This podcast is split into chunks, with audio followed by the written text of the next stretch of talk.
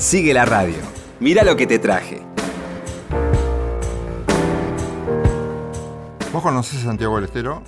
No, no Santiago del Estero, mira, justamente. Tenés que conocer Santiago del Estero. Y sí. Yo, yo fui mucho, mi mujer es santiagueña. Ah, Eli. Y, fue- Eli, y- y fue toda la familia de mi mujer es santiagueña. Ah, Muy santiagueña. El santiagueño es muy santiagueño. ¿O no es? Es fan, es Sí. fan de ser santiagueño. Es fan claro. de ser santiagueño, estoy orgulloso sí. de ser santiagueño. Hay un encanto en Santiago. San- dicen los santiagueños y las santiagueñas. Santiago no tiene riendas, pero sujeta. Está bien, está bien, está bien. Yo he tenido la mm, satisfacción, el privilegio de, por invitación de amigos, del gringo Bravo Zamora, que es un gran amigo mío, Sí. un gran bombisto, gran músico, Ah, y en sus momentos de ocio político, santiagueño. santiagueño, Ah, Bravo de Zamora. Sí. Eh, un día me invita a una guitarreada en la casa de Miguel Simón. Miguel Timón. Y estaba Sixto, y había un Sixto Ah, para la vecina, sí, había un montón de tipos. Yo no me olvidaré nunca de esa noche porque llenó mi alma, le incorporó a mi alma placeres que todavía no había frecuentado. A mi alma, te digo, ¿eh? Se, Sí, sí. se vino todo eso conmigo. Santiago tiene riendas, no, no tiene riendas, pero sujeta. Pero sujeto. La música es impresionante. La chacarera tiene una fuerza. Chacarera. En un determinado momento, no hace demasiado tiempo, se hace una juntada. Juntada en Santiago no es lo mismo que rejunte. Bueno. Es juntarse tipos del mismo nivel. No es. Un rejunte sería tomar lo que tenés y, y presentar un grupo. Sí. Es un rejunte. Sí, es un rejunte. Por ahí eh, distintos niveles. Sí, no, no. Acá es todo un nivel. Primera división A. No se junta cualquiera con cualquiera. No se junta cualquiera con cualquiera. El rejunte sí lo puede juntar con un cualquiera. Sí. Un extraordinario artista santiagueño como es Peteco Carabajal, a quien la música le debe mucho, Sí. hizo una juntada con el dúo Coplanacu y Rally Barrio Nuevo. Ah, Actuaron en vivo y de allí salió un disco, que no sé si después se editó. Esto me, me lo me dio Peteco, que es amigo mío, y tengo por él un gran respeto. De aquí había un fervor, vos te das cuenta, el fervor que hay en el público en esta actuación en vivo, el dúo Coplanaco, Rally Barrio Nuevo, Sí, los sí. tres primer nivel, lo que te decía recién, de lo que es una juntada contrario a un sí, rejunte. sí, sí. Todas primeras figuras. Es un disco de lo más variado. He elegido dos chacareras. Ajá, Una de ellas, que es, es muy santiagueña, que se llama Volveré a Salavina. Eh. ¿Sabes que Salavina es un Sí, lugar sí. característico del interior de Santiago? Y como son chiquitos, te pido permiso, Sí, sí. si vos, si vos me lo consentís. ¿Cómo no? Pasaremos dos, porque duran dos minutos cada uno. Sí, sí. Tengo Volveré a Salavina y Chacarera del Chilalo por El Peteco Carabajal, el dúo Coplanacu y Rally Barrio Nuevo. Qué lindo. Vas a ver la armonización de voz. sí. Vamos.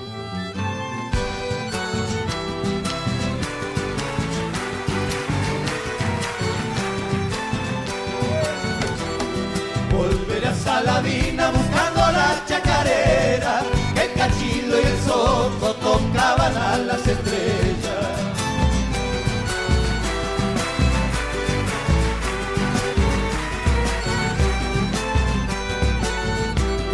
Noche de serenatas en Sulky por varias leguas, los sonidos del monte ya presagiaban la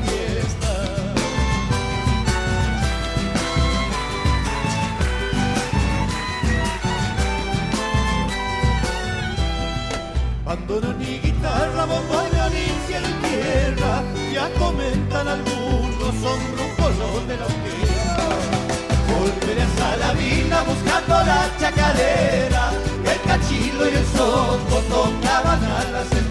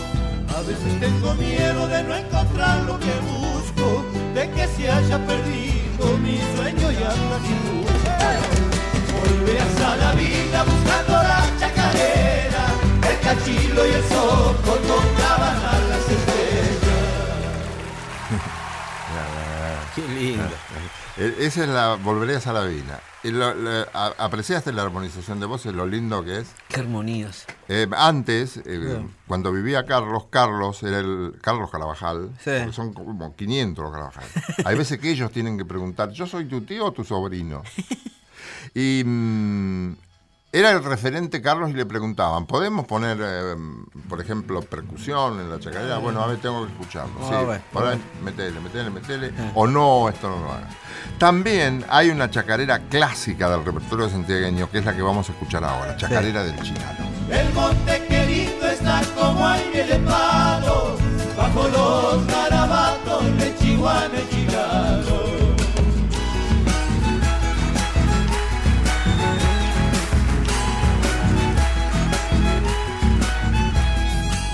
Aroma de tusca en flor perfuma la huella, y el sol coloreando está de adorno la tierra.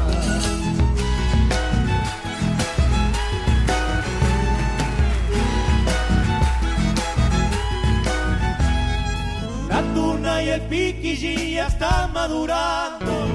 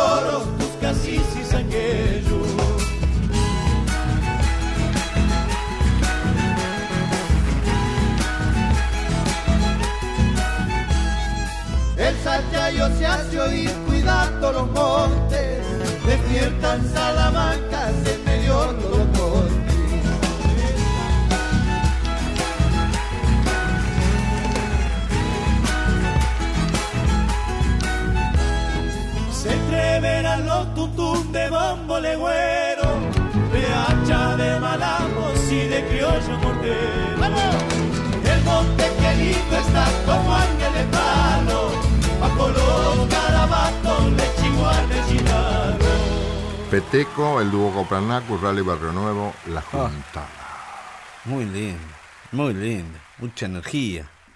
Mucha energía. Energía. La chacarera tiene algo Sí. Sí, sí. tan especial.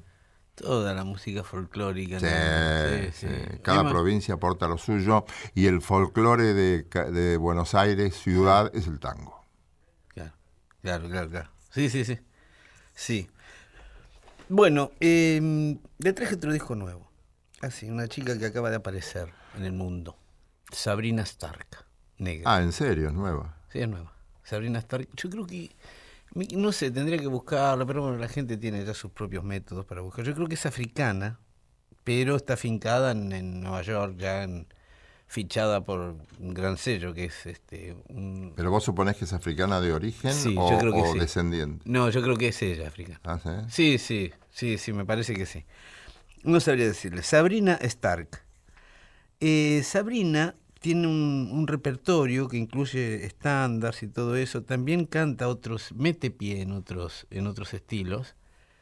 Y en el nuevo disco que acaba de, de aparecer, le hace un tributo, hace canciones del genial Bill Withers, que ca- acaba de cumplir 80 años.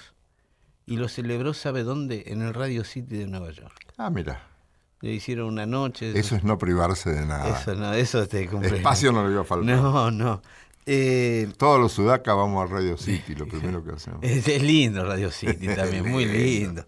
Sí. Eh, Bueno, hay una tendencia ahora, por ejemplo, José James, otro de los grandes, otra de las grandes voces nuevas del jazz, que estuvo acá en Buenos Aires hace un par de años. eh, José James también acaba de hacer un disco con canciones de Bill Withers. Bill Withers ha quedado como una, es el único de, de que queda de esa generación que tuvo a Marvin Gaye, que tuvo a, a Smokey Robinson. Es el único que queda en actividad. Él está tocando todavía. Toca en lugares muy chicos, con su guitarra, nada más. Y esta chica hizo un disco que se llama Lean on Me, que es una gran canción de Bill Withers, Lean on Me, donde hace un repertorio que son todas canciones de Bill Withers, renovadas, pero no, es, es- es- la- las hace como son, no, no busca cosas raras. No tiene arreglos muy raros, no anda en ninguna búsqueda. Ella hizo canciones como las cantaba Bill Withers, obviamente con otra voz, y 40 años después, 50 años después de que fueron hechas. ¿sí? Esto se llama Let Me Be the One You Need. Déjame ser lo único que necesites.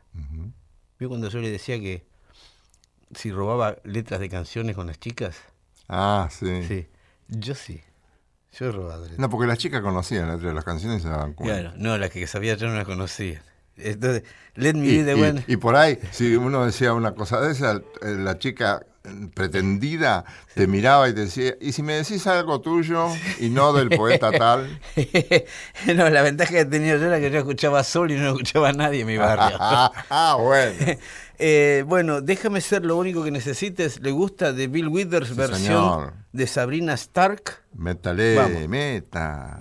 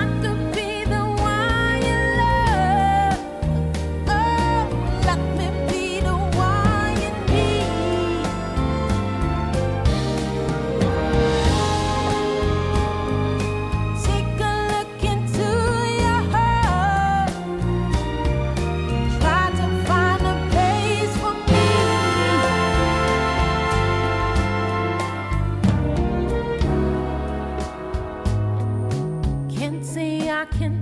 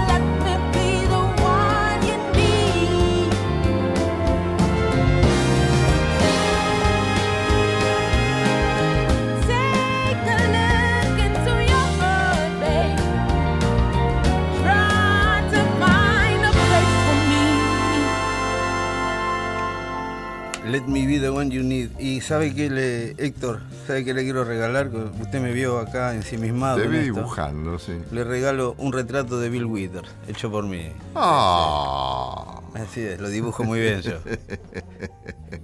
en el estilo Simpson. Bueno, es un estilo así, es un estilo Parece que bueno, es de la familia. Está sí, bien, sí. está bien, está bien. No, Sí, es- es sí. un dibu- no sabía que tenías cualidades Así es, Héctor. Dibujo muchos músicos negros. Muchos músicos negros dibujo. sí. Bueno, está bien, está bien. en sí, la te- próxima ah, le hago Duke Ellington. Qué bien le hiciste la cabellera. Yo eso me llevó mucho, sí. Tengo un tango. Qué lindo. un tango- Uno de los grandes tangos que no solamente pasó de siglo, sino que tiene pretensiones de eternidad muy justificadas. Ajá. Ese tango se llama Recuerdo y fue compuesto por Osvaldo Pugliese. Osvaldo era del 5, creo que lo compuso antes de los 20 años. Ah, sí. Que no lo, no, no lo pudo firmar porque lo tuvo que firmar, no sé si era el hermano o el padre, que se llamaba Alberto, creo que el hermano. Lo, lo- Ah. Primero figuró como de Alberto Pugliese, porque él no podía percibir este, derechos de Sadaic porque era menor. Ah, No mire. sé por qué. Sí, puede ser. Recuerdo se llama el no, tango. no, no tengo ese tango, yo recuerdo. Ahora lo vas a recordar. Ah. Recuerdo es un- una de las mejores versiones. que- Yo le pregunté un día cuál es la versión que le gusta más del tango Recuerdo a usted, aparte de la suya. A Pugliese, ¿no? Oh, vale. Sí, tuve la fortuna de tratarlo un poco. Y me dijo la de Salgán. Pero este tango tiene una, una música tan potente, cuando una música es demasiado potente, concluyente, completa, redonda, total, que no le hace falta nada, no hay que tocarle nada, es una cosa perfecta Sí. desde lo, desde lo mm, eh, compositivo, Sí. las letras, por mejores que sean, quedan desplazadas. Ah, claro, sí, Entonces- el- el- se la come la música. sí. Se la coma la música. La Hubiera comparsita. dicho eso, de- La- claro. La, comparsita. salvo que lo cante Gardel, la comparsita. No, bueno, sí, sí. Entonces, este, que otro día te voy a contar la historia de Gardel y la comparsita. Le salvó la comparsita a los tipos. Todo el mundo le empezó a cantar porque la cantó Gardel al principio. Ah, sí. Claro, Bueno, bueno. claro, porque a todos les gustaba escuchar la, Claro. la versión original. Recuerdo, fue grabado por Osvaldo Pugliese y muchísimas otras estrellas de la música argentina sin letra. Si hay versiones con letra que debe haber, yo no me acuerdo o no lo he registrado. Pero en el año 60, Pugliese es contratado por el sello Philips, Sí. Universal, Philips, Phonogram, ¿no? Y graba, graba, graba, graba. Y le, le dan la idea de que grabe la versión cantada con la letra este, ¿De quién? de... mm, Del no. no, no, no, no. La letra es de otro autor que compuso esta y otras cosas muy interesantes y que es Eduardo Moreno. Eduardo Moreno. Sí, que estaba ligeramente defraudado por la vida porque no se le cantaba su letra. Ah. Acá se le cantó, lo cantó Maciel y además hicieron un arreglo. La orquesta Sí. de Pugliese no paró de evolucionar. Los arreglos del 60 eran diferentes a los del 59. Sí, sí. Siempre enriqueciendo, enrique- no cambiando bruscamente y dando otra cosa. No, no. Este tango, recuerdo, por momentos parece una orquesta de cámara. Es de una sutileza, de una delicadeza extraordinaria. Perdón, ¿y este Maciel quién es? No. Jorge Maciel es un cantor Maciel. que se hizo famoso con la orquesta de Alfredo Gobi. Cantaba Remembranza. Después, en la mitad de los 50, se lo llevó Osvaldo. Sí. Y después va con Osvaldo a. No lo tengo mucho Maciel, ¿eh? Ese no llegó a mi... Sí, lo tenés que tener. ¿Sí? Lo tenés que tener, solo que no te acordás. Puede ser. Que cantó mucho Cascabelito, Remembranza. Pero lo que más le gusta a la gente ahora, Sí. ahora, hoy, Hoy. día, pasando de siglo, Sí.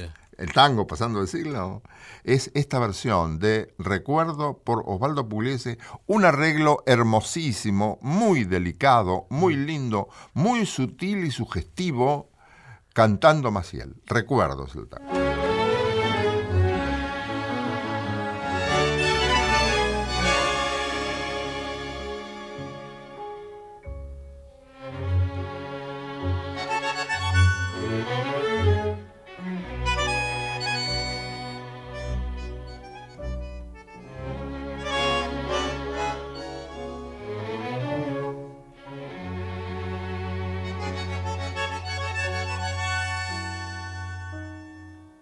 Ayer cantaron poetas y lloraron las orquestas en las suaves noches de romántico querer, cuando la bohemia de la frágil juventud, aprisionada en un encanto de mujer, quebró los sueños en el bar del barrio sur,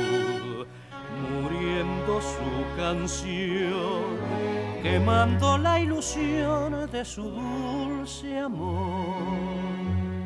Mujer de mi poema mejor, mujer, yo nunca tuve un amor,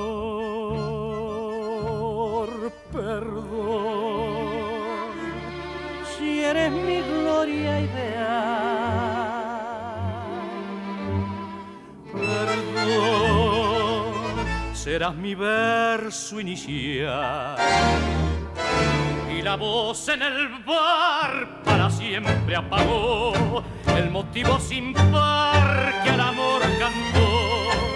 Rubia y dulce Mimi que soñando en París llevará en sus pasos la gloria que fue de aquellos muchachos del viejo café.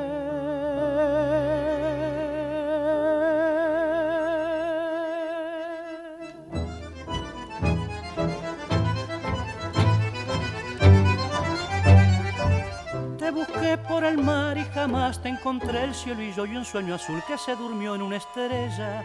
Si he rodado por los bares de otros mundos misteriosos buscando aquel milagroso perfume de la ilusión. ¿Quién cerró en el recuerdo tu cofre?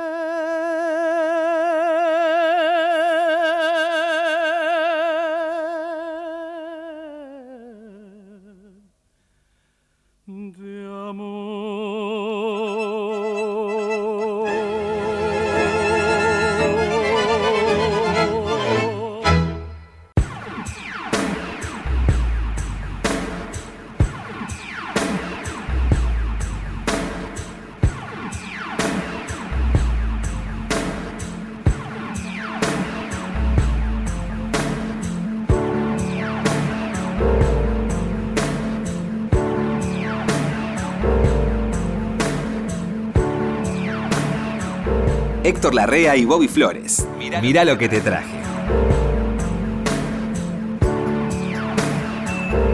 Ay, mire lo que tengo acá, Héctor.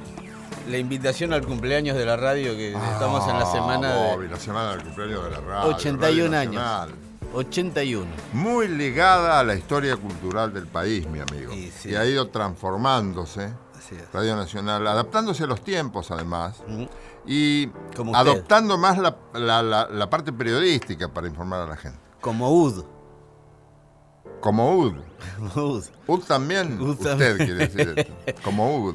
No, yo no adopté la parte periodística, yo ya salí totalmente de la parte periodística que adopté en un porcentaje en un determinado momento de mi carrera. Ahora ya no tendría sentido. Me dedico más a la música. Por hace bien. Pero digo, Radio Nacional, yo conocí Radio Nacional en Ayacucho y casi las Heras.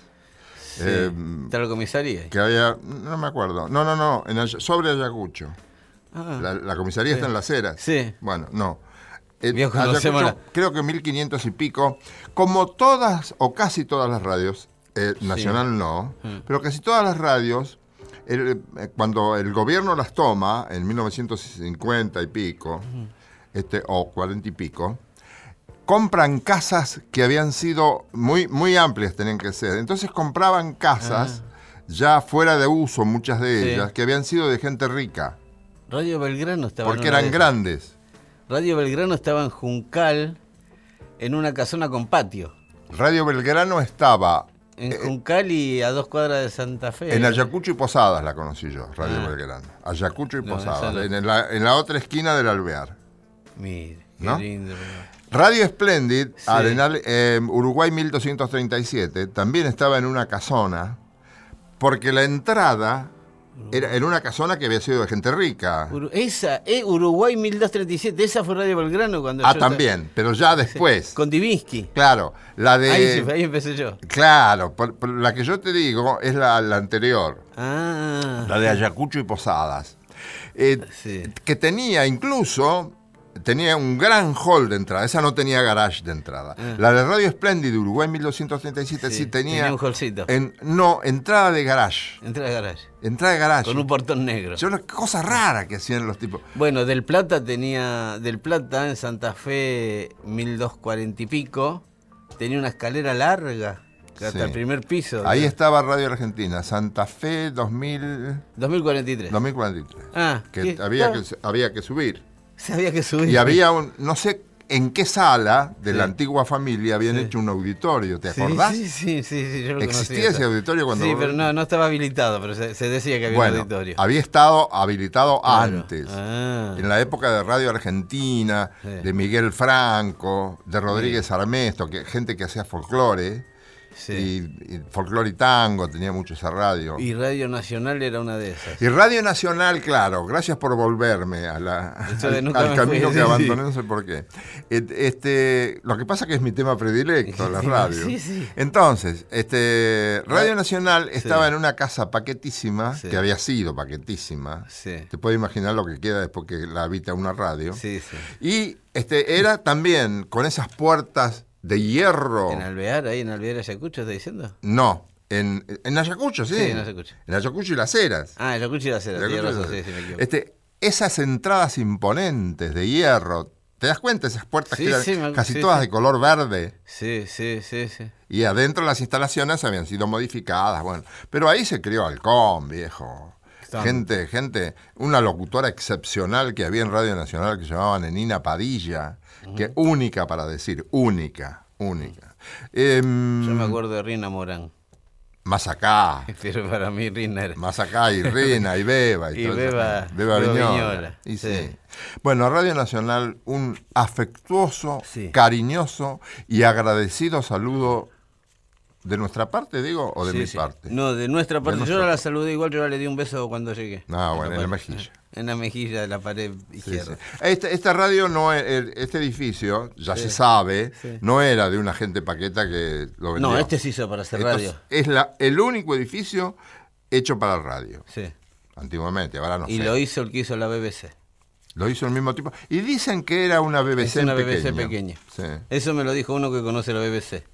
¿Sí? Que sí, eh, un amigo de, de los Moranos, que no sé qué ha habido a hacer en la BBC en Londres, estuvo, no sé, es igual pero más chiquito, como Mm. la BBC pero más chiquito este. Aparte de esto, ¿trajiste algo?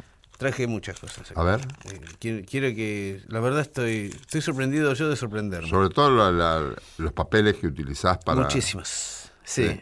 Ese, Tenés muchos eh, copistas, ¿no? Es Y- como la paloma de Picasso, Héctor. Acá hay un montón de sabiduría. Usted ve un papel arrugado y lleno de letras bobas, pero está lleno de sabiduría porque llegué a este punto.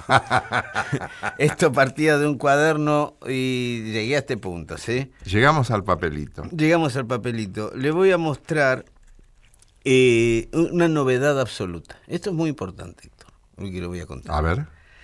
Este tipo que voy a presentar ahora, para mí, es la reserva moral del rock y del pop. Es todo lo que esperamos de alguien que tenía que llegar, un Mesías. Mírenlo. ¿Tanto? Bueno, se llama Jonathan Wilson. Le voy a decir cómo lo encontré. Era el tipo arreglador musical.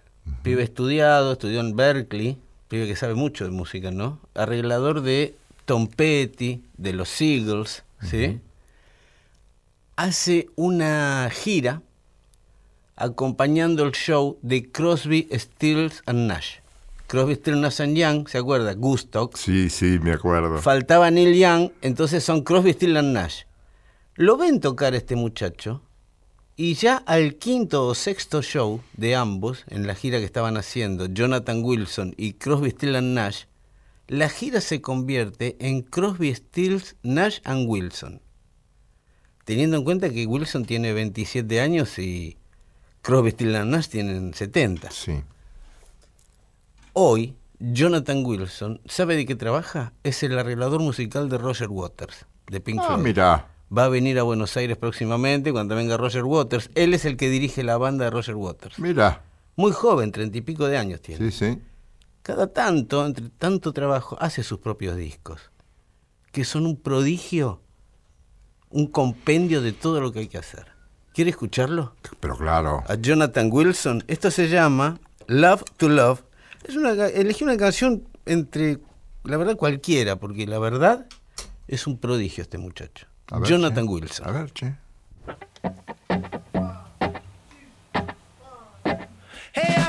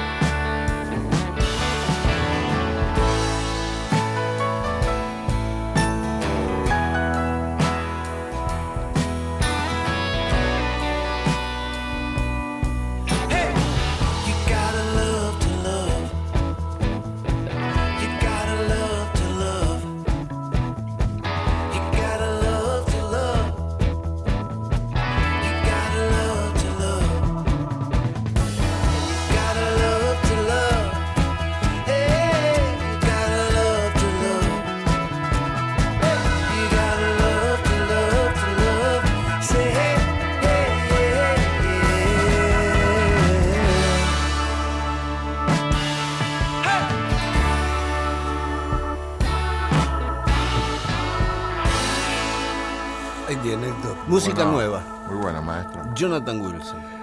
El tema que te traje yo para comenzar Sí. tiene tres vertientes. La canción misma. Amor mío, la intérprete, Amor mío me dijo a mí. Ah, no. No, el- Ah, el- título de la Está bien, canción. Héctor. Bueno, bueno. Amor mío Sí. es, un, es una vertiente, otra vertiente es la intérprete, Mina en castellano. Mina. Y yo creo que lo más importante hoy es el autor, Álvaro Carrillo. Un bolerazo. Álvaro Carrillo, El Amor Mío es el tema más popular de Amor Álvaro Mío, Carrillo. Compuso claro, más sí, de sí. 300 versiones. Es el autor de La Mentira, ¿te acordás? Se te olvida. ta, ta, ta. Bueno, Sabor a mí, ¿Contigo en la distancia no hizo? no, que, que yo sepa no. Un poco más, ¿te acordás de un poco más? Un poco más, a lo mejor nos comprendemos luego. Rolando la serie. Rolando un la poco serie, más, que no- tengo aroma de cariño nuevo. Y el tipo le dice, ¿por qué te vas mi bien? Tan deprisa no gozas mi agonía.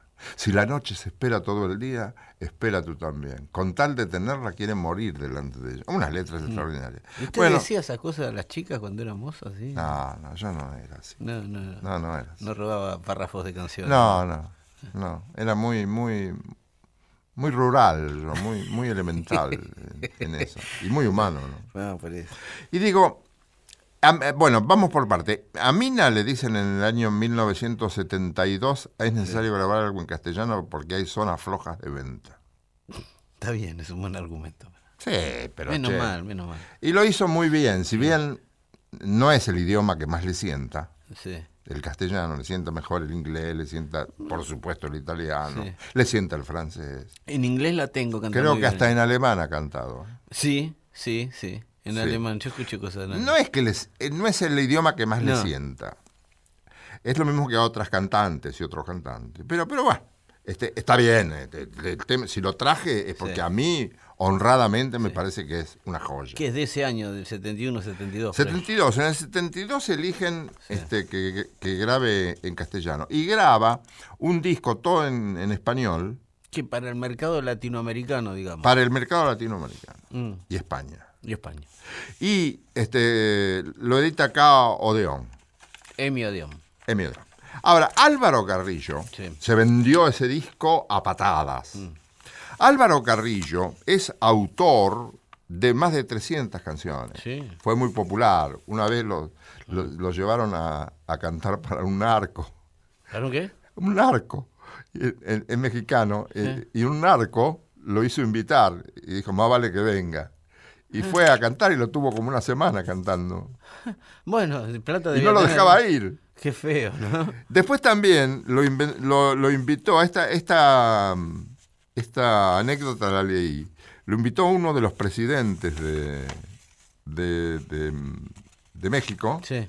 y le dijo, este, le, le puso un cheque en blanco porque fue a cantar a una fiesta del Sí. presidente de México.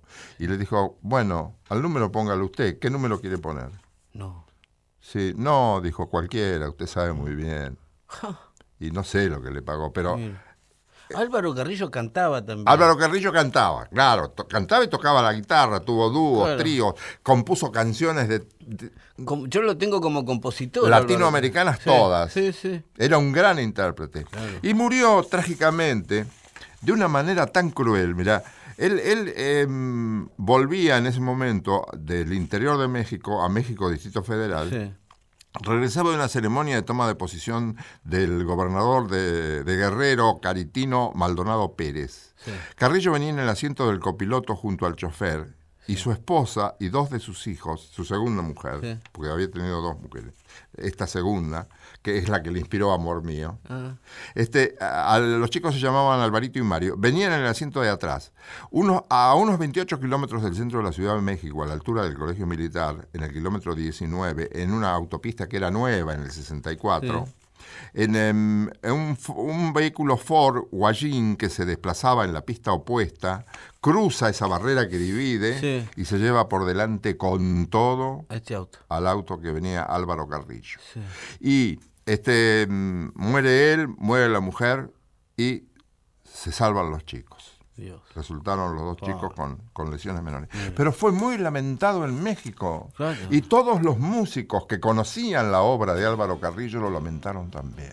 Claro. Dicen que la mejor obra de Álvaro Carrillo fue esta que le inspiró su propia mujer. Ah, Y sí. que es Amor Mío, que es una bella canción. Sí, una bellísima. Como decís vos, ¿querés que le escuchemos? Sí, como no. Metele.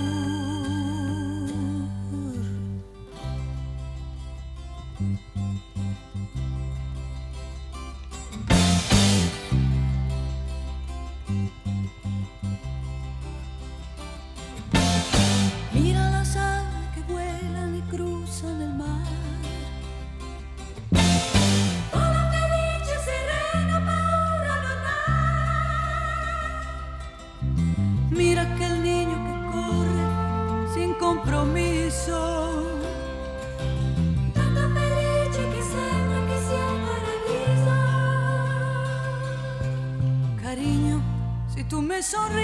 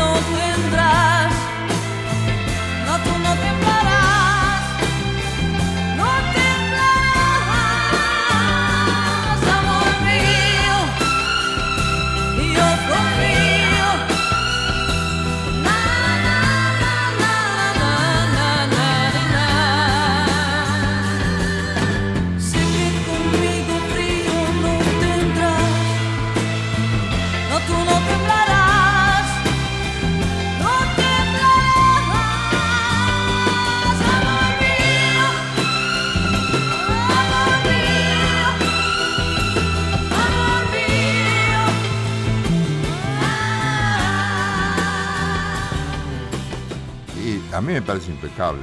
No, yo me acuerdo, me acuerdo de escucharla de chico, no sabía que era de Mina esta versión. Yo me, ah, me, me sonó ahora, vio que hace, de hace 50 años no la escucho. Sí, pero 72.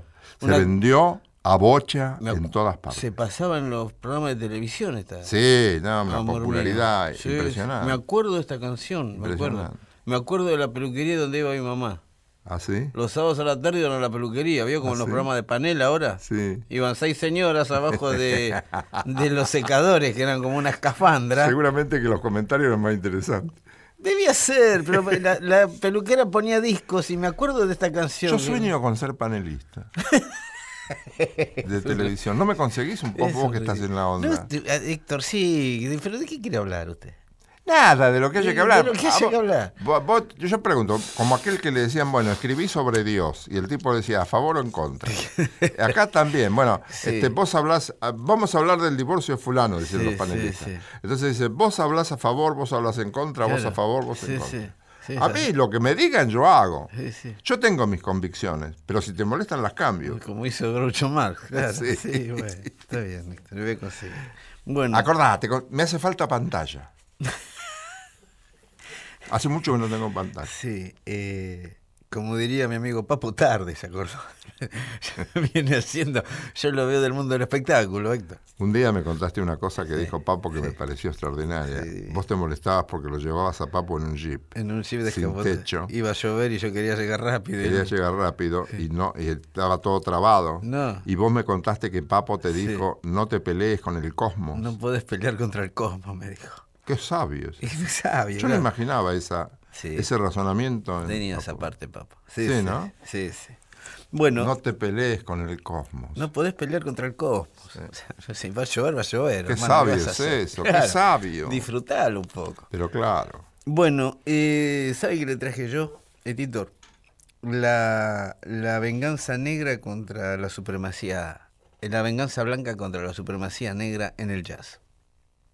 Uh, ¿con Sí. qué te venís? Stan Getz. Ah, bueno. Era la única carta que teníamos contra el Coltrane, Dexter Gordon, Sonny Rollins.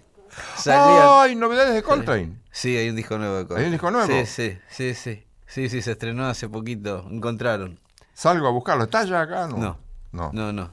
¿En disco, en, vinilo o en cosa? En- salen todo, en vinilo, Ah. en computadora, sí, sí.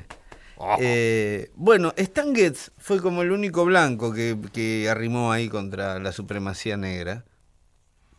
Había que ser saxofonista blanco en esa época, ¿no? Sí, pero gracias a Dios que existió la dinastía negra, ¿no? Claro, sí, sí.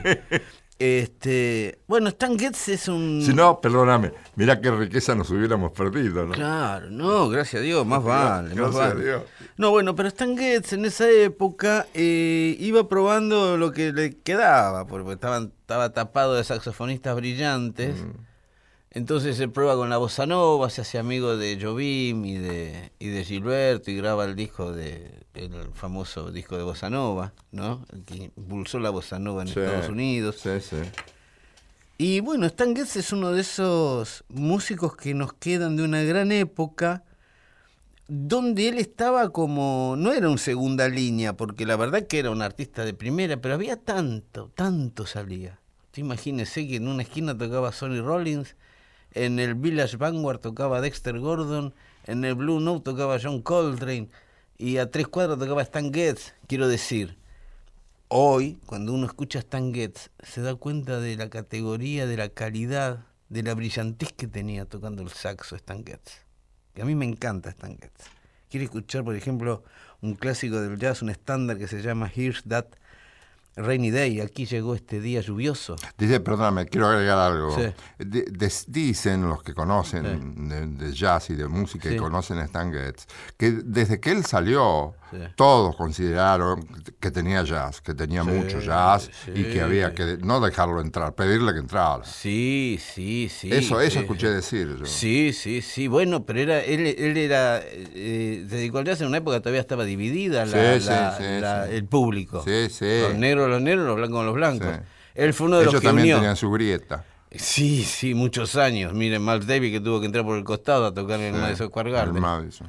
Bueno. Por eso se fue a... A París. Ese, ese fue el detonante, por eso se fue a París. Se fue a París y se quedó unos años allá. Bueno, aquí tiene Stan Getz.